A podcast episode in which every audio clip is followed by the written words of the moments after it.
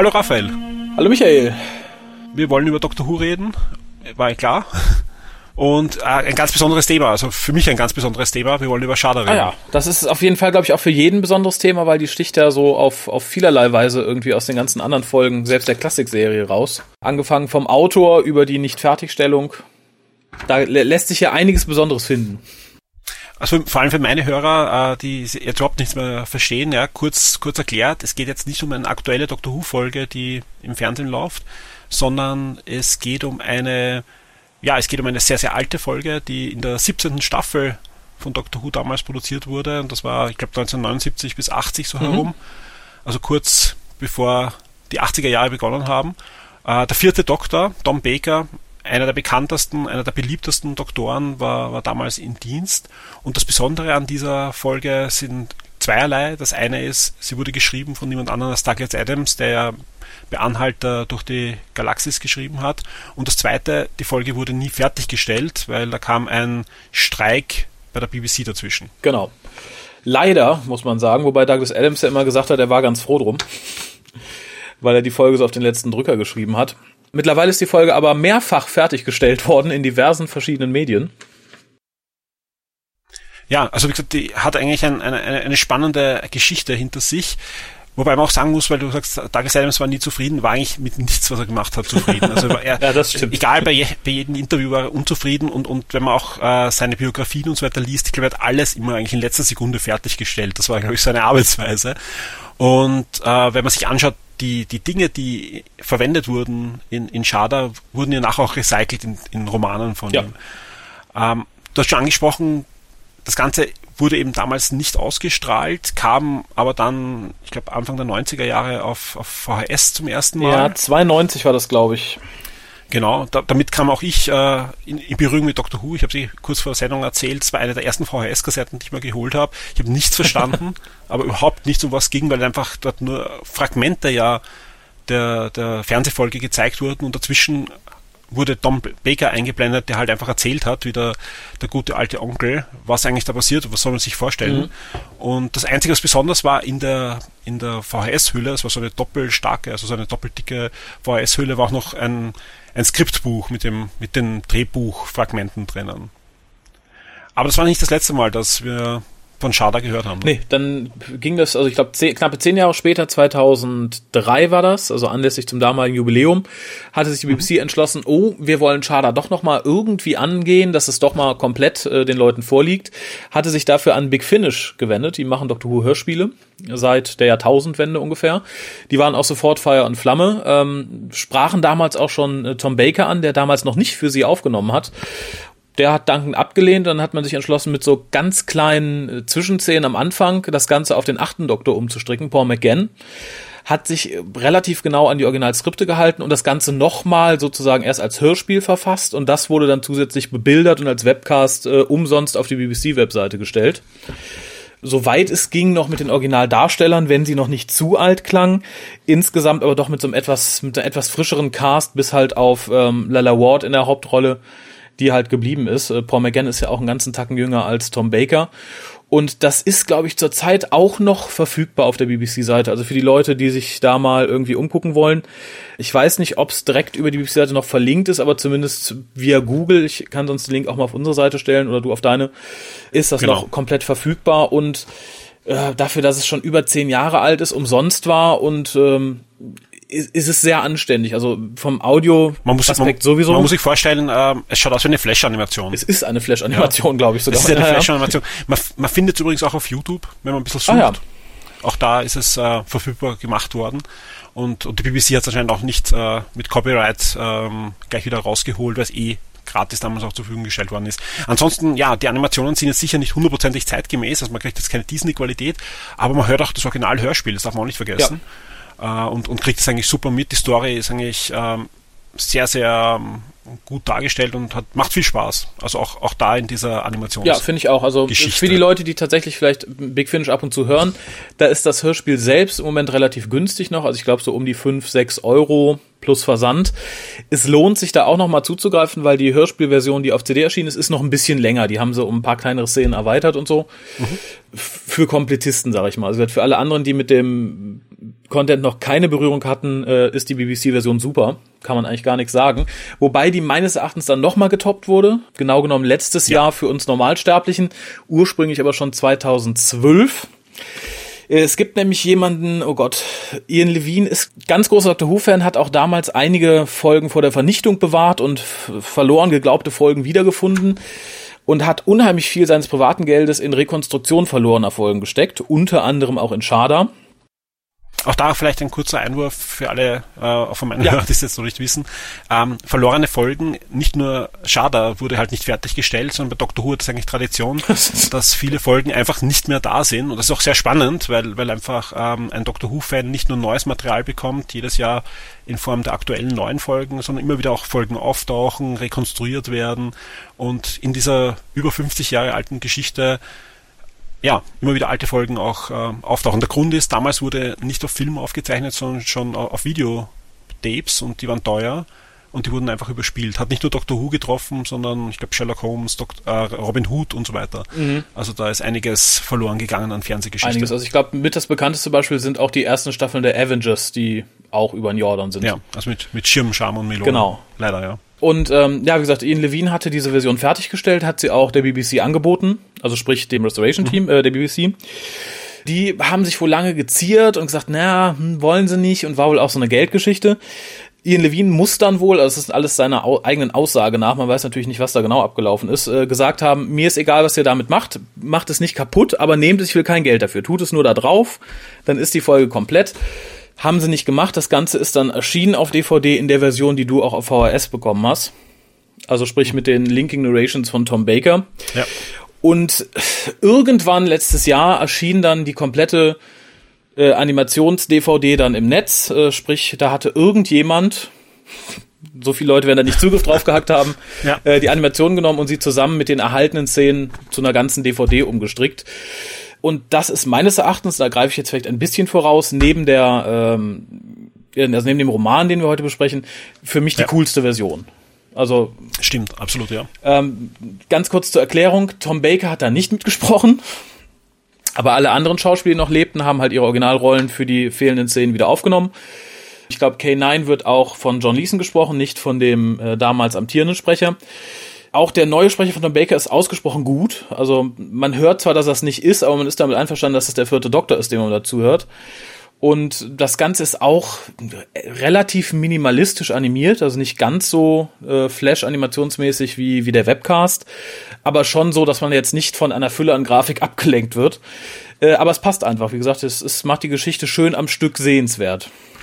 Absolut, also ich, ich kann da nur, nur recht geben, es ist, ist definitiv das, wenn man sich anschauen will, am Fernsehschirm ist das die Version, die ich jedem empfehlen kann, ja. obwohl es eben nicht äh, normal zu kaufen gibt, sondern ja im, im Netz. Ja. Und da können wir auch leider keine Links zur Verfügung stellen, weil das sind die Quellen, die. Ich wollte gerade sagen, wobei ich da auch mal einwerfen möchte, ich glaube, das gibt es mittlerweile auch natürlich in etwas niedriger Qualität bei YouTube. Okay, passt.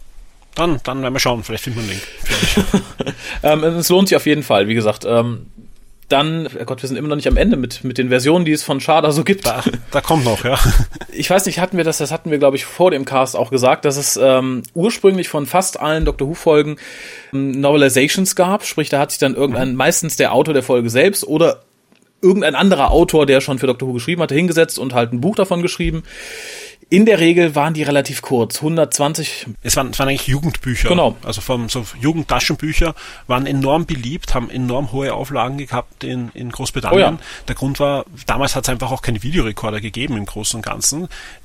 Es hat zwei Möglichkeiten gegeben, äh, eine, eine Folge zu konservieren. Die eine war, wenn vorhanden, mit einem Tonbandgerät. Mhm. Da, da gibt es auch von manchen noch die, die Tonspuren wenigstens aus dem Grund.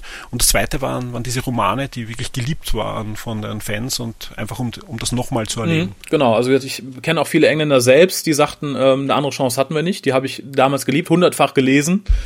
Waren in der Regel, obwohl die so kurz waren, noch immer noch ein bisschen mehr als in der TV-Folge passiert ist. Also da wurde schon mal die ein oder andere Charakterszene mehr eingebaut. Äh, nur Douglas Adams sagte damals, nee, will er nicht. Also er hat sich damals mit Target nicht geeinigt und gesagt, habe ich kein Interesse und ich möchte nicht, dass ihr das schreibt. Ich schreibe die irgendwann selber. hat dann zeitlich leider nicht mehr geklappt und insofern blieben die ja bis bis dato unveröffentlicht. Ein neuseeländischer Fanclub hat sich vor ein paar Jahren dran gemacht, von Shada äh, eine Novelization zu schreiben, auch so ungefähr in der Länge, wie die damals waren. Ich habe sie nicht gelesen, steht aber auch gratis zum Download bereit, immer noch wohlgemerkt. Ja. Ich war davon ausgegangen, dass BBC dem irgendwie versucht, einen Riegel vorzuschieben, jetzt wo der Roman erschienen ist, aber die BBC ist ja im Gegensatz zu Paramount da doch relativ gnädig, was so Online-Content angeht.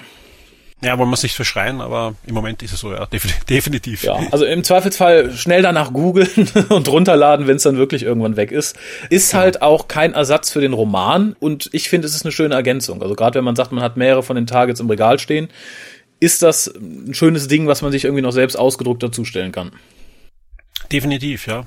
Und es ist einfach, ja, ähm, man darf ja nicht vergessen, es ist nicht nur Doctor Who, es ist Douglas Adams auch. Also ich bin mir sicher, da draußen gibt es einige, gerade bei, bei, meinen Hörern auch, die, die sagen, Doctor Who taugt man nicht so, aber Douglas Adams ist doch äh, was ganz was Besonderes. Ja, und ich glaube, da kann man auch, wenn man sich mit so ein paar Grundfesten von Doctor Who erstmal vertraut gemacht hat, was man für Schade, glaube ich, noch nicht mal unbedingt muss, kann man auch ganz schnell so den ganzen, das ganze Doctor Who drumherum vergessen, weil sowohl die Schreibe hier von Gareth Roberts, äh, sprich von, von, von Claudia Kern, die das übersetzt hat, mhm. versetzt mich sofort in die Zeit zurück, als ich wirklich mit, mit großer Liebe äh, die deutschen Dirk Gently-Romane gelesen habe. Ja. Von der Geschwindigkeit her, vom, vom Wort her, vom Wortwitz her, vom Gefühl her, man merkt zwar, es ist nicht unbedingt Adams, aber ich finde, es steht ihm irgendwie in sehr wenig nach. Also gesagt, als ich jetzt Schader gelesen habe, hatte ich nicht das Gefühl, irgendwie eine schlechte Kopie zu lesen, sondern tatsächlich irgendwas Adamsisches Neues. Das war sehr angenehm. Definitiv. Also er, er blitzt immer wieder durch und es gibt ja auch von äh, Ian Kauffer den, den zusätzlichen Beanhalter durch die Galaxis-Roman, mhm. der ähnlich ist. Den ich auch immer ja, noch nicht also, gelesen habe. also den ich da wirklich auch ans Herz legen kann, weil er ist, er ist, er ist so das, er will auch gar nicht eins zu eins Douglas Adams sein, mhm. sondern ist es, Ian Kauffer schreibt ja auch selber sehr, sehr gut, ja. Aber natürlich von, also keiner kann so gut mit, mit den Wörtern in der richtigen Reihenfolge jonglieren wie Douglas Adams, glaube ich, ja. Das stimmt. Vor allem so, dass es halt gleichzeitig verrückt ist äh, und zweitens auch Sinn ergibt dann, mhm. für einen Douglas Adams Leser zumindest. Aber ähm, das blitzt auch dort durch und das und da war ich echt begeistert äh, von Schada schon nach, nach kurzen, also nach, nach den ersten zwei Kapiteln, ja, dass es ihnen so gut gelingt, dass man einfach sagen kann, okay, ja, da hat sich wer dran gesetzt, der, der das, der das wirklich schafft, ähm, ja, mhm. die, die, Stimmung, die auch, auch den Wortwitz einzufangen. Ja, das äh, stimmt. Gareth Roberts ist selber ja sowieso auch ein, zumindest was Doctor Who angeht, ein relativ bekannter Autor. Also er hat mhm. neben etlichen Büchern äh, auch einige TV-Folgen geschrieben.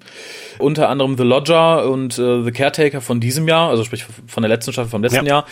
Ähm, insgesamt die, die so ein bisschen mehr leichtherzig daherkommen, also ein bisschen lustiger sind und so. Und das, das merkt man dem Buch auch ein bisschen an, dass er so ein bisschen, so ein gewisses Grinsen also als Autor immer dabei hat. Das fand ich ganz angenehm. Was mich besonders gefreut hat, dass er das Buch geschrieben hat, weil er auch meine liebsten Dr. Who Bücher geschrieben hat. Also von, von allen Büchern, die ich so bisher mhm. gelesen habe.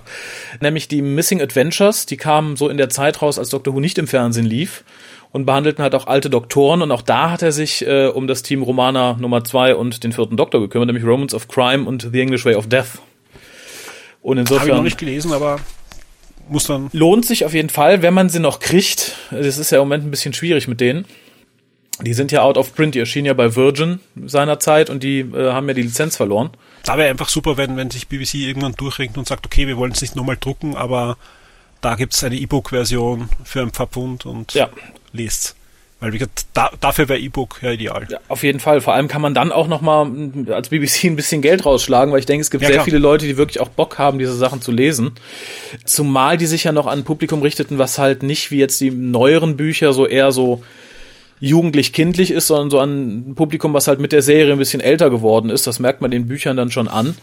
Die beiden Folgen, also die beiden Bücher, die ich gerade genannt habe, da hat man vielleicht momentan das Glück, äh, wenn sie noch nicht ausverkauft sind, eine sehr schöne Special Edition bei Big Finish zu bekommen. Die haben nämlich das Recht äh, erworben, gerade diese beiden Geschichten ins Audiomedium zu transferieren. Ah, super. Ich habe auch noch nicht reinhören können, aber es soll relativ gut gelungen sein.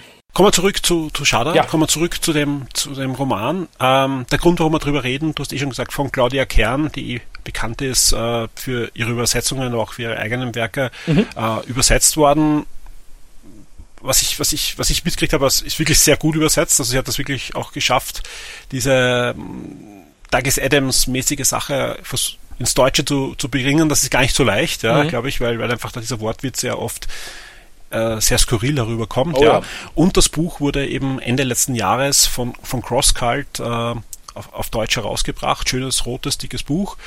Äh, kostet 13 Euro circa, mhm. also ja, je nachdem, Deutschland, Österreich mit der Mehrwertsteuer und so weiter, aber circa ja, 12,80 herum genau. äh, ist, ist der Preis. Gibt es das E-Book äh, ähm, nochmal deutlich günstiger. Die machen das relativ fair. Also da ist nicht so, dass man einen Euro weniger zahlt, sondern fast die Hälfte. Stimmt, da das Crosscult ja eh relativ führend, ne? was E-Books angeht. Ja, ja, nein, wie gesagt, wie gesagt äh, ja, äh, über, über Crosscult lassen wir nichts kommen. Also, egal, egal, ob die, die Comics oder Doctor Who oder jetzt die Peanuts, also ich, ich habe jetzt gerade die Peanuts gelesen, aber da wollen wir jetzt gar nicht, wollen wir jetzt gar nicht hin. Bleiben wir, bleiben wir bei Shadow, ja. ja. 420 Seiten vielleicht noch.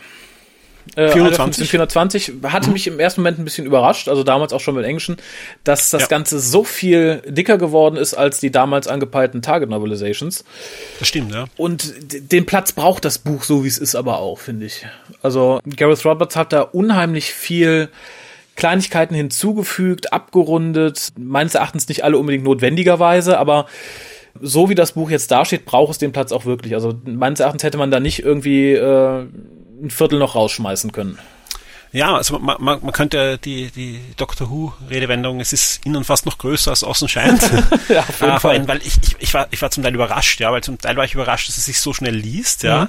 Gleichzeitig war ich überrascht, dass er wirklich so viel hineingesteckt hat. Und nicht hineingesteckt heißt nicht, äh, er baut da noch Szenen zusätzlich ein und noch eine Szene und noch eine Szene, die immer langweiliger wird, sondern äh, für Doctor Who-Fans, finde ich, hat er extrem viel so halt Anmerkungen mhm. oder, oder ja, Namen oder Szenen oder so wieder eingebaut, hineingeflochten, dass eigentlich äh, Schada noch zusätzlich den Platz in der Geschichte von Doctor Who bekommt, den es verdient.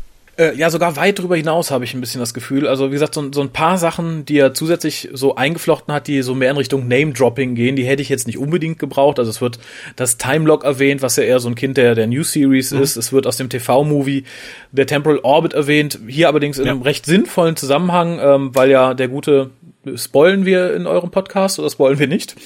Wie gesagt, wir werden das Buch werden wir nicht komplett spoilen, weil wir wollen ja, dass die Leute auch äh, Spaß haben dann zu, zu Dingen. Aber wir können den, den Fernsehfilm können wir auch ruhig spoilen. Okay, es geht nur darum, dass hier halt dieser Temple Orbit in einem Zusammenhang verwendet wird, wie auch im TV-Film und das macht äh, relativ viel Sinn. Wurde in der TV-Folge nämlich so nicht erklärt. Da passiert etwas, ja. äh, wo so ein bisschen Erklärung fehlt und das hat er halt entsprechend ergänzt. Wie gesagt, so ein paar Sachen brauche ich nicht unbedingt. Er hat dann äh, neue Timelords erfunden, die vielleicht witzig klingen. Das war dann halt so, so, so ein Teil, die, die, The Interfering Nun. Mhm. Das hätte ich nicht gebraucht. Das war dann so, so ein bisschen zu viel. Insgesamt halte ich aber Gareth Roberts sehr zugute und das hat er, glaube ich, auch selbst im Interview gesagt dass er Schader genommen hat, so wie es war. Und es damals hat er schon, also er bezeichnet es als damals schon sehr modernes Skript, weil es halt ähm, so ein bisschen in die Richtung geht, wie heute Skripts fürs Fernsehen geschrieben werden. Hat aber dann die Schwerpunkte ein bisschen anders gelegt, wie ähm, die Geschichte von Chris Parsons. Wird ja in der TV-Folge, also ich sag mal sein Liebesleben, eigentlich komplett ausgeblendet. Man erfährt so zwei, drei mhm. Sätze und das ist halt im Roman so ein bisschen breiter dargestellt, so wie man es heute auch im Fernsehen darstellen würde. Ist, ist eigentlich der rote Faden fast sogar. Eben. Also neben der, neben der Haupthandlung, also eigentlich die, die, die will man schon wissen, kommen zusammen oder nicht. Ne? Genau. Und das wird in der TV-Folge immer so ein bisschen angedeutet. Aber da sind die Figuren halt da, um die Geschichte voranzutreiben, nicht ihre eigene Geschichte zu haben. Und das hat man sich im Buch jetzt nicht nehmen lassen, also zumindest Gareth Roberts nicht, das so ein bisschen auszuweiten in die Richtung, wie wir das heute vielleicht auch im Zweiteiler im Fernsehen sehen würden. Da haben wir halt die Haupthandlung und wir haben halt auch diese ja etwas emotionalere Nebenhandlung und das ist hier relativ gut gelungen, das da mit einzuflechten. Ich glaube, jetzt sind wir am richtigen Punkt, wo ich dich noch bitte, dass wir einfach kurz über die Handlung reden, oder?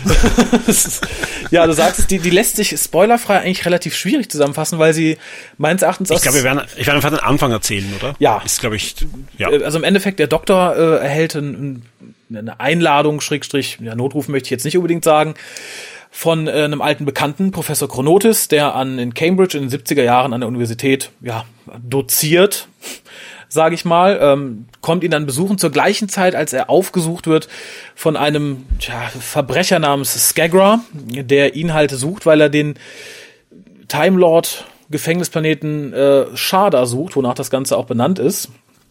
Äh, mit reinspielen tun halt äh, besagter Chris Parsons, ein Student an der Universität, der ein Buch von besagten Professor Chronotis eingesteckt hat, welches vom Planeten Gallifrey kommt und im Endeffekt den Weg weist, eben um Sharda zu finden. Und ja, in, in dieser Konstellation geht's dann Dr. Who bekannt immer so ein bisschen hin und her. Der Böse entführt hier jemanden, landet auf der Erde. Das mit dem Buch hat mich zum Beispiel total auch an, an Douglas Adams wieder mal an die typischen Douglas Adams Spielereien und Konstruktionen erinnert, weil es geht ja darum, dass ähm, Chris hat das Buch zufällig unabsichtlich eingesteckt, mhm. ja, unter Anführungszeichen gesetzt, ja, und, und der Professor hat das ja schon zufällig unabsichtlich eingesteckt in, in Gallifrey, also. Genau. Ja. Also es sind, es sind wirklich, es ist einfach schön zu lesen. Ja. Es ist total schön zu lesen und vor allem, ich verbinde mit Sharda immer so ein bisschen, weil Douglas Adams hat ja, nachdem Sharda nicht ausgestrahlt wurde, viele Ideen so ein bisschen recycelt. Mhm. Und zwar in seinem Buch äh, Dirk Gentys holistische Detektei. Insofern findet man da relativ viele Ideen wieder, die man auch in Sharda wiederfindet. Allem voran Professor Chronotis und äh, sein zeitreisendes Zimmer. Was natürlich dann eine TARDIS ist. Ich glaube, das kann man relativ äh, ja. spoilerfrei verraten. Und ähm, so vom Feeling her erinnerte mich dieses Buch dann halt unheimlich an besagte Szenen aus ähm, Dirk Gently, den ich unheimlich gerne gelesen habe. Und die Handlung äh, ist zumindest was Professor Konotis betrifft auch so ähnlich konstruiert. Also wenn man Dirk Gently gelesen hat, fühlt man sich in Charter, glaube ich, ganz schnell sehr zu Hause. Stimmt, ja, absolut. Generell, also es ist, es ist Douglas Adams. Also. Ja, ich, ich finde immer so, ähm, das sagte Gareth Roberts, glaube ich, auch in einem Interview, dass Adams Doctor Who immer ein bisschen ernster genommen hätte, als er seine Anhalter-Romane genommen hat, weil die halt wirklich noch ein bisschen irrer sind, ein bisschen bunter und ja, so. Klar. Und ähm, so ähnlich ist es auch mit Dirk Gently. Das war für mich immer so die etwas, etwas geerdetere Version von Douglas Adams, insofern man davon geerdet überhaupt sprechen kann. Und das ist schade halt auch. Also es ist nicht ganz so abgedreht wie der Anhalter, wenn er sagt, ich finde den Anhalter absolut super ist das hier so ein kleiner Schritt zurück, aber wirklich nur ein ganz kleiner. Es ist halt nicht, nicht ganz so, ja, bunt. Ich glaube, das kann man nur als bunt bezeichnen. Genauso durchgedreht ist es an manchen Stellen. Also das kann man, glaube ich, nicht leugnen. Um nochmal abzuschweifen, äh, Dick Gently, was sagst du zur Verfilmung? Du meinst die, die, die, die Serie oder jetzt der Film, der kommen soll? Mhm. Die Serie fand ich ausgesprochen toll, ähm, auch wenn sie sich nicht getraut haben, Dirk Gently original umzusetzen, der ja eigentlich ein dicker, schwerfälliger Mann war, ein bisschen ungepflegt. Aber er war sympathisch. Also. Ich, das auf jeden Fall. Und ähm, ich habe mir kürzlich auch die, die Serie wurde ja leider nach einer Staffel eingestellt. Genau, es gab ja Fernsehfilme oder einen Fernsehfilm und dann gab es eine, eine, eine Staffel noch. Genau, ähm, und die fand ich ausgesprochen gut, weil man sich halt vom Originalplot gelöst hat, auch im Pilotfilm, ja. der auf dem ersten Buch basieren soll. Mhm. Aber genau. doch was eigenes gestrickt hat, ohne dabei die Originalvorlage aus den Augen zu verlieren. Also man hat immer wieder Sachen, wo man sagt, ach, das kenne ich doch aus dem Buch, ach, das kenne ich auch aus dem Buch.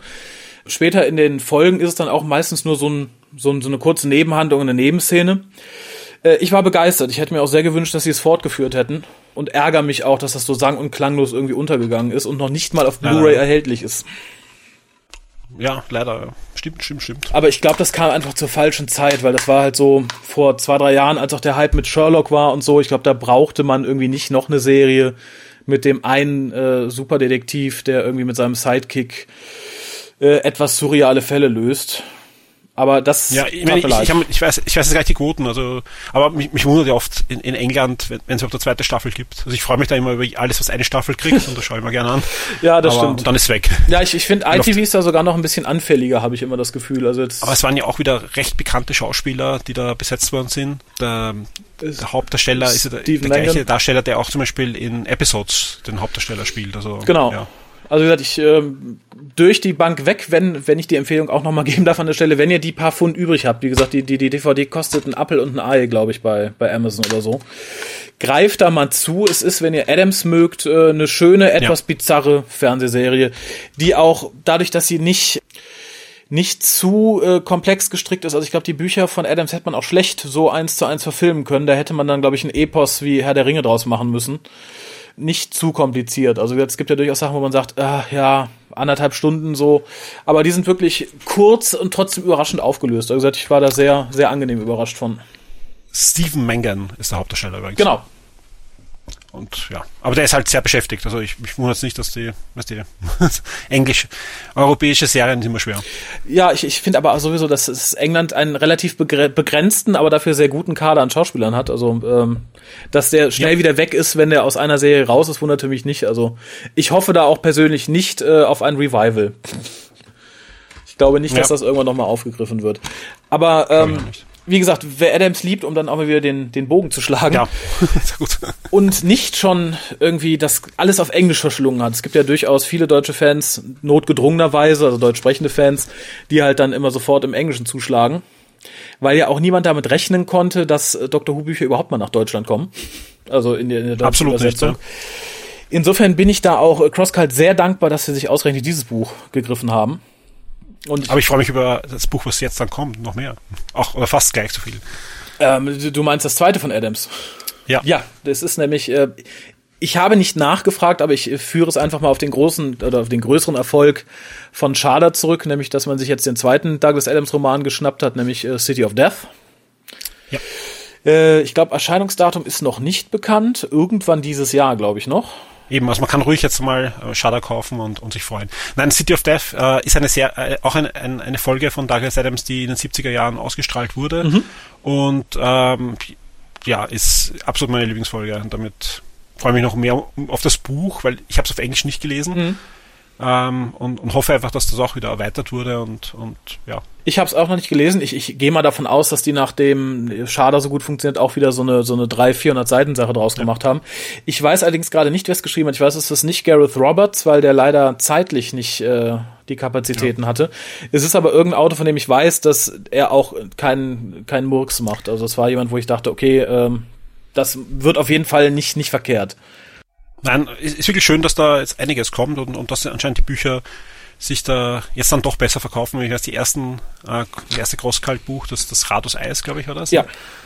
Das, was noch ein schöner Hardcover-Band war. Der zweite Doktor, den halt überhaupt niemand kennt, äh, war, war halt sehr mutig und, und, und ging halt nicht ganz dorthin von den Verkaufszahlen, glaube ich, wo sie wollten. Nee, ich glaube auch nicht. Aber die bleiben wenigstens dran. Also man muss, man muss Crosskalt wirklich äh, da gratulieren Ja. und, und, und vor allem uns und, und dankbar sein, äh, dass die gefühlmäßig das machen, was ihnen selber Spaß macht. Also wenn ich mir so anschaue, ist die, die, der Mix aus James Bond, äh, Saga, was eine sehr, sehr gute Comicserie ist, Peanuts, Hellboy und, und Doctor Who und was noch sonst noch in deren Programm ist, äh, ist, ist, ist sehr gewagt und, und ja, halt punktgenau. Ja, ich, ich glaube, darum trifft's auch so gut. Also ich glaube, mit Doctor Who haben sie so ein bisschen so zwei, drei Ausgaben gebraucht, um zu gucken, wo in Deutschland so der Markt auszuloten ist. Ja.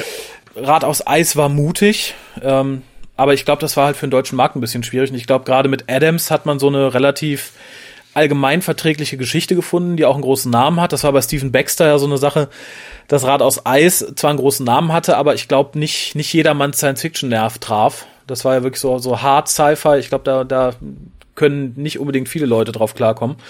Und ich finde, Douglas Adams ähm, ist abgedreht genug, dass wenn jemand sagt, ich habe mit Science Fiction nicht so viel am Hut, trotzdem viel Spaß dran haben kann. Also es ist bei Schade auch wieder so, es ist eine absolute Science Fiction Geschichte mit unsichtbaren Raumschiffen und Monstern und Time Lord Gefängnissen und allem möglichen, aber die wirkt halt so geerdet. Ähm, wie gesagt, ich habe viele Leute Spaß dran haben sehen, die mit Doctor Who sonst nicht so viel anfangen konnten. Die sagten, na nee, Science Fiction ist nicht so meins oder so. Aber der Humor und die Geschichte selbst sind halt so angenehm bizarr, dass man darüber, glaube ich, problemlos hinweggucken kann. Ja, und man lacht oft, kann ich jetzt schon sagen. ja, auf jeden Fall. Und wie gesagt, da ist halt natürlich dann schöner, das Buch zu lesen und äh, oder im Zweifelsfall halt irgendwie den Webcast oder das äh, Ian Levine Ding, weil Originalschader mit Unterbrechung von Tom Baker ist eine schöne Sache, wenn man Tom Baker gut findet. Man wird aber aus der Geschichte immer wieder rausgerissen. Wenn dann plötzlich ein älterer Herr in einem Anzug in einem Museum steht und sagt, so, und jetzt passiert das und jenes und dieses, äh, tendiert man dazu, diese, diese kurze Pause zu nutzen, um seine Cola nachzufüllen oder doch mal schnell zur Toilette zu gehen. Und das passiert im Buch halt nicht. Also ich habe es jetzt genutzt, also die, die DVD, um, um einfach dann Kapiteln, die ich, die ich gelesen habe, dann so hineinzuzeppen und dann zu vergleichen. Wie habe ich es mir vorgestellt und wie war es? Und das ist echt schon echt spannend. Also ich habe es auch verglichen mit, der Zeichen, mit den zwei Zeichentrickversionen und, und, und ist, das, der Roman ist wirklich sehr, sehr gut, Ja. kann ich nur sagen. Also er, er trifft, er trifft eigentlich alle Versionen sehr, sehr gut, ja, sie eh so weit ähnlich sind und ja, wirklich schön. Super. Raphael, ich glaube, wir, wir haben das ja gut besprochen, hoffe ich zumindest. Äh, Also- gebt uns Feedback, dann wissen wir, ob es so ist. Ja, und vor allem lest Ähm, mal rein und gebt dann Feedback. Also ich, mich würde mal interessieren, Leute, die damit ja. nicht so viel zu tun haben. Ich habe bisher wirklich nur Doctor Who Fans gesprochen, die das Ding gelesen haben, die alle begeistert waren, aber vielleicht traut sich ja tatsächlich jemand, der sagt, ich habe damit jetzt nicht so viel am Hut, ich mag aber Douglas Adams, sich das Buch mal zu holen, reinzulesen und vielleicht mal Feedback zu geben, äh, was er davon hält, wenn man so ganz unvorbereitet daran geht. Definitiv. Ähm, ich habe noch eine, eine Kleinigkeit äh, bekommen von Microsoft. Äh, die haben nämlich vor wenigen Tagen etwas Doctor Who-mäßiges herausgebracht. Microsoft äh, habe ich gerade. Ja, Aha. weil die, warum Microsoft? Microsoft hat vor kurzem die Firma gekauft, die Minecraft ah. ähm, ja, ähm, na, produziert, erfunden entwickelt hat, hat ja. entwickelt hat und die haben äh, auch wieder vor kurzem einen Minecraft Doctor Who Skin-Paket herausgebracht, ja, Ach. und da habe ich Codes bekommen, und zwar drei Stück, und zwar für die Xbox und die Xbox, Xbox One und die Xbox 360 Version. Ah. Ja. Sprich, sowohl die äh, WhoCast-Hörer als auch die Shock 2-Hörer sind gerne eingeladen, einfach ein Mail zu schreiben mhm. äh, an Raphael oder an mich. Also wir werden eh die, die Mailadressen sind einfach äh, eh, in, in Shownotes von den jeweiligen Casts drinnen und ja. einfach schrei zu schreiben Minecraft Doctor Who oder Doctor Who Minecraft Skin Code oder irgend sowas ähnliches. Also wir, wir werden das schon finden. Ja. Mhm. Am besten Minecraft, einfach ins Betreff Minecraft, Minecraft das ja. reicht, glaube ich. Ja. Ähm, und wir werden das auslosen. Sind drei Codes, funktionieren sowohl auf der Xbox 360 als auch auf der Xbox One. Mhm. Für, und ich, ich habe es schon angeschaut, es ist wirklich nett. Also es sind äh, sehr viele Doktoren, es gibt Daleks, es gibt Angels und und und. Also es ist, die DADIS gibt's. Also man kann da wirklich eine Menge damit anstellen wieder. Okay, ich, also ich habe, das entzieht sich mir ja total. Ich besitze ja keine neue Konsolen. Ich habe auch Minecraft nur auf Fotos gesehen. Ich weiß nicht, was man damit anfangen kann. Es, es ist einfach, es ist Lego. Ach so, ah, okay. Ja, also man, alle, alle Minecraft Spieler hauen mich jetzt, das weiß ich eh, aber ich glaube, das ist die Faszination, ja. Also ich kenne ganz wenige, die, die, die wirklich das Spiel spielen, die meisten bauen und, und vor allem auch zusammen. Also okay. ich kenne sogar Leute, die, die gar nicht über Internet spielen, sondern vor dem Bildschirm gemeinsam sitzen auf der Konsole und, und gemeinsam irgendwas bauen. Und, und jetzt kann man einfach äh, auch Doctor Who-Szenarien besser machen. Konnte man vorher auch schon, weil es gibt ja keine, die Fantasie ist da die Grenze, so wie bei Lego, mhm. aber es gibt halt jetzt offizielles Doctor Who Spielzeug für Minecraft. Okay, ja, ist ja schön. Aber dann möchte ich ja noch einen draufsetzen, weil wir haben ja wie jedes Jahr, letztes Jahr ein Weihnachtsgewinnspiel gehabt und ich tendiere immer dazu, die Leute ein bisschen arbeiten zu lassen. Das stimmt, ja. Da gibt's nicht nur Betreff immer. Genau, und ähm, darum haben wir dieses Jahr, also sprich letztes Jahr, mehr Sachen zu verlosen gehabt, als sich Leute gemeldet haben. Insofern habe ich noch was übrig. Das würde ich einfach dann unter allen Einsendern ebenfalls verlosen. Und zwar hat äh, Crosscult uns ein Buch, also das eine ist noch übrig, es waren mehrere, äh, von Wann ist der Doktor zur Verfügung gestellt. Oh, sehr schön. Ja, das ist, für die Leute, die es nicht wissen, so ein, so ein Wimmelbuch. Also sprich, man hat da mhm. schöne, sehr bunte, gemalte Szenarien, in denen man dann halt den Doktor finden muss. Ich glaube, die deutsche Version ist Wo ist Walter? Und die englische Where's Waldo, die man so kannte, so als, als klassisches Wimmelbuch. Genau. Ähm, das Wimmelbuch. Genau. Und wie gesagt, zwischen allen Einsendern, wer es nicht möchte, sollte es vielleicht reinschreiben, sagen, nein, Gott bloß nicht. Äh, alle anderen sind dann, glaube ich, einfach mit im Pott. Da, das verlosen wir einfach zusätzlich. Sehr schön. Nein, haben wir haben auch schöne Preise. Sehr schön. Raphael, vielen Dank, würde ich sagen. Ja, ja nichts zu sagen. Ich würde gerne noch, wenn noch fünf Minuten sind, kurz was ansprechen ja. für alle Doctor Who-Fans, auch äh, in Österreich, in der Schweiz, wo auch immer gerade zugehört wird.